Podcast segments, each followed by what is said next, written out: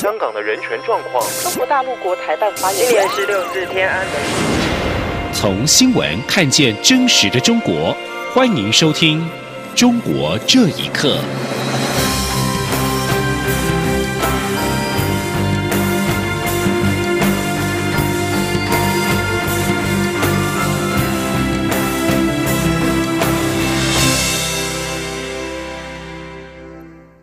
听众朋友们，晚安，欢迎收听《中国这一刻》，我是李自立。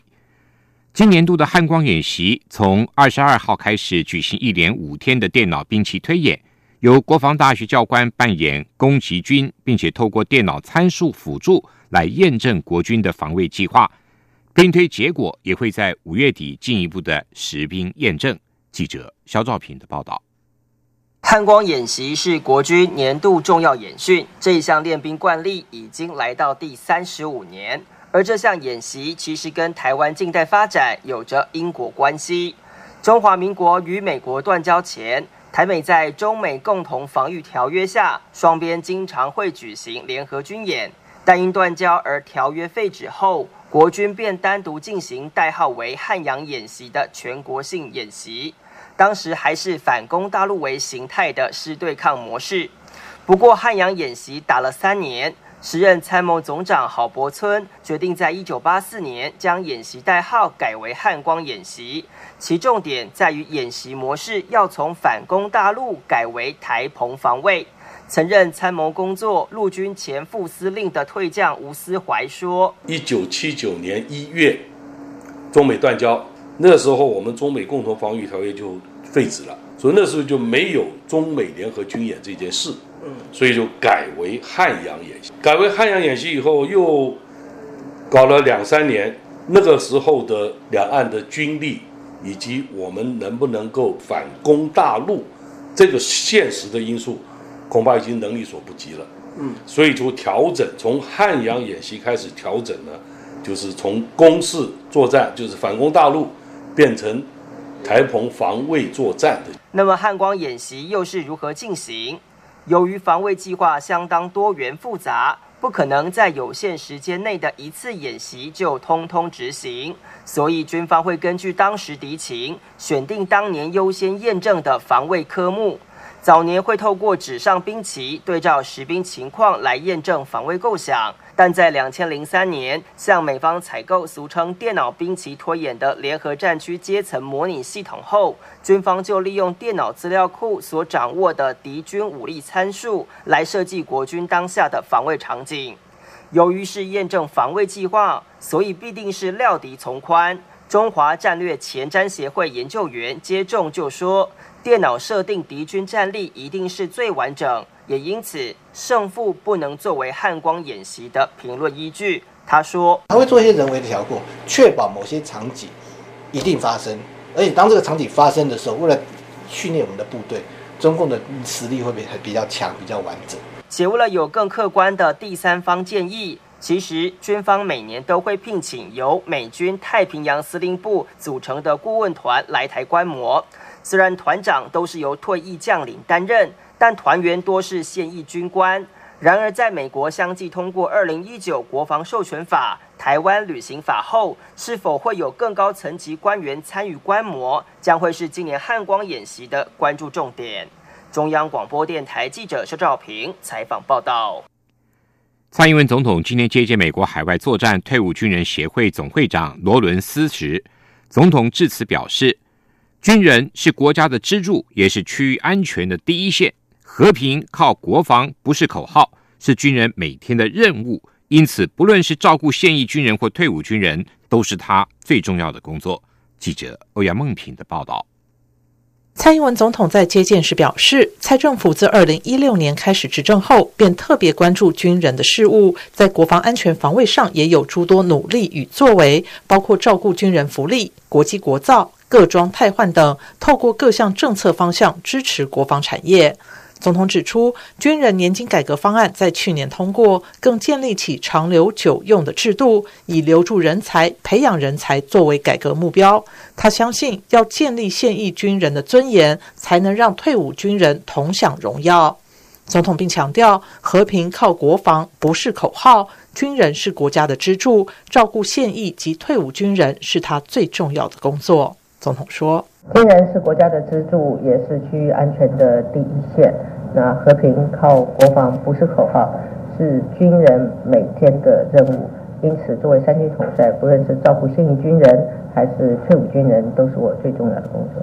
总统指出，美国海外作战退伍军人协会一直是台湾很好的学习对象。台湾许多关于荣民照顾的发想，都是参考美国的经验。另一方面，美国海外作战退伍军人协会与我国的退辅会是兄弟会。长期支持台湾，曾经透过提交支持中华民国台湾的决议文，敦促美国联邦政府与国会支持军售及军事安全的实质交流合作，以及台湾的国际参与。他也要借这个机会表达感谢。中央广播电台记者欧阳梦平在台北采访报道。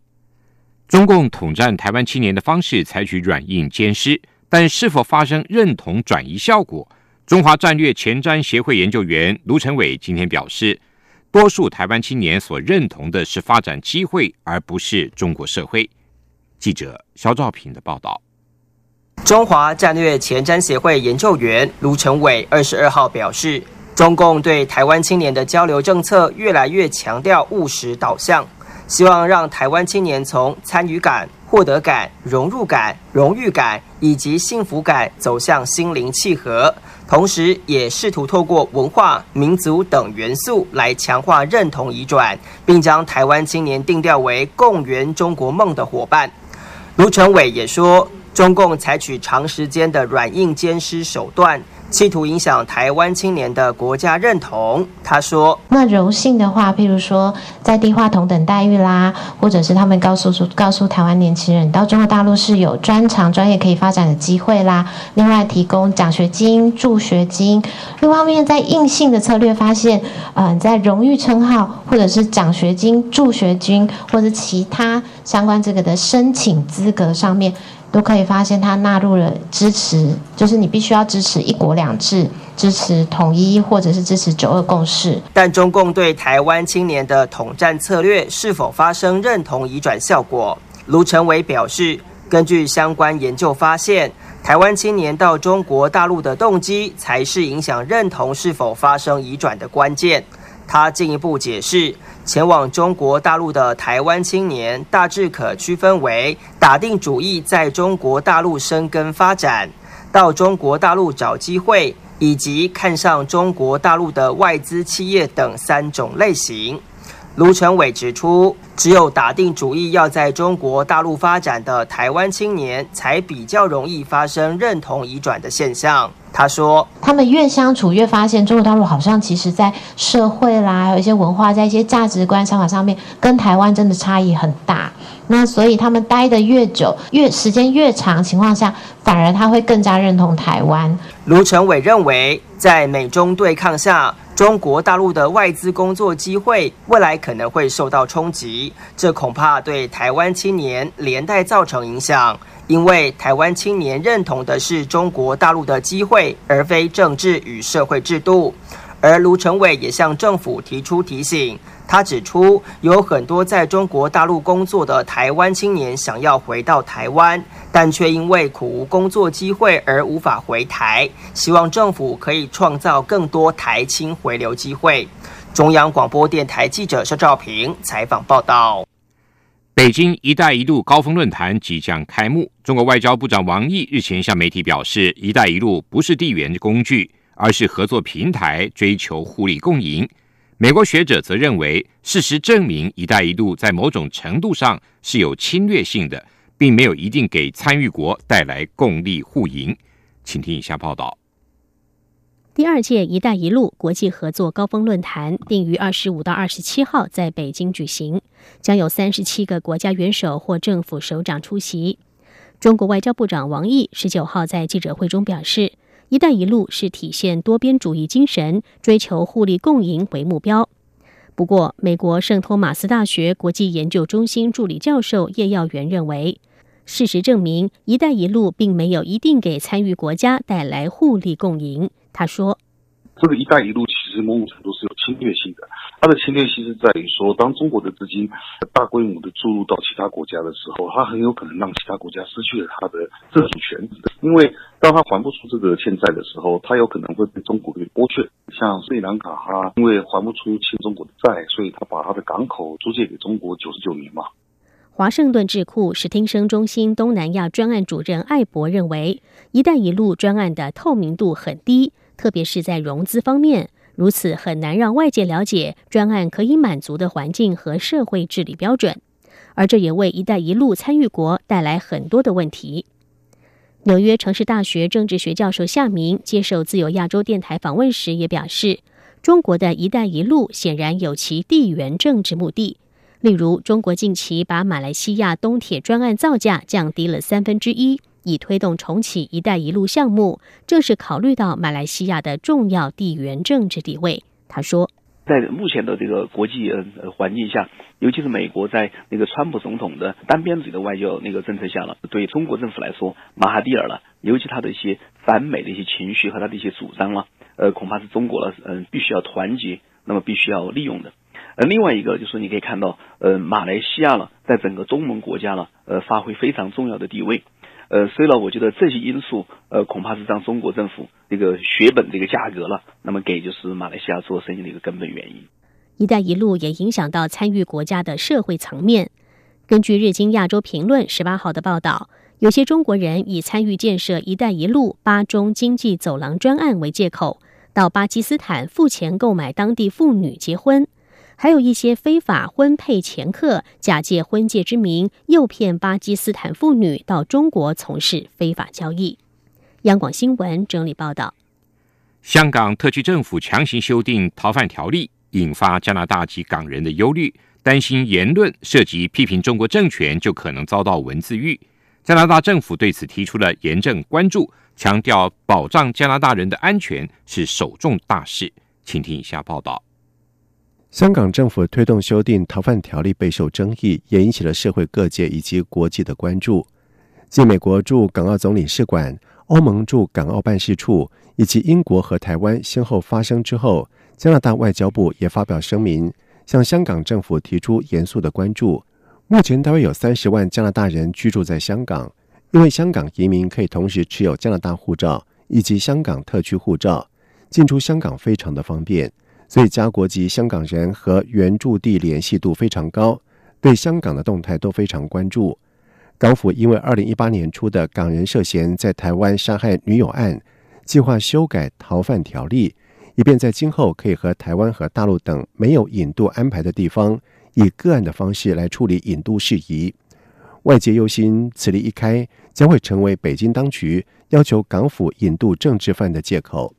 移民加拿大超过三十年的加拿大公民协会会长董达成，经常对时政问题发表意见，包括中国的问题。但他担心逃犯条例的修正让自己身处险境。他说：“中国的共产党是不会接受我们怎样的评论，所以呢，我就将我这放在个很啊不利的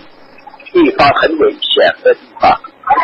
所以，我如果我回香港，啊，我不知道中共会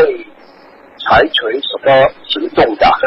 另外，十八岁就随父母移民加拿大的黄天乐，在接受自由亚洲电台访问的时候表示，中国当局当初承诺五十年不变，其实早已经变质。他说，过去二十年的时候呢，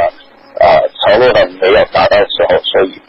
很多上人都对这样的前途会想。一言好了，就是因为因为独权政府，对一一点点反对的声音都不能够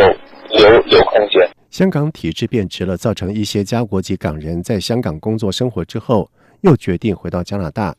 去年刚从香港搬回加拿大居住的王敬田就表示，逃犯条例对政治跟经济犯罪认定的模糊，令人忧虑。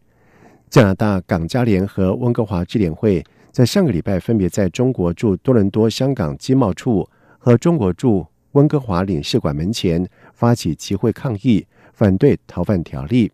温哥华智联会主席李美宝表示：“看看中国去年底任意拘捕加拿大公民康明凯以及史佩佛，就是一个警钟。逃犯条例的修正将使香港失去独立法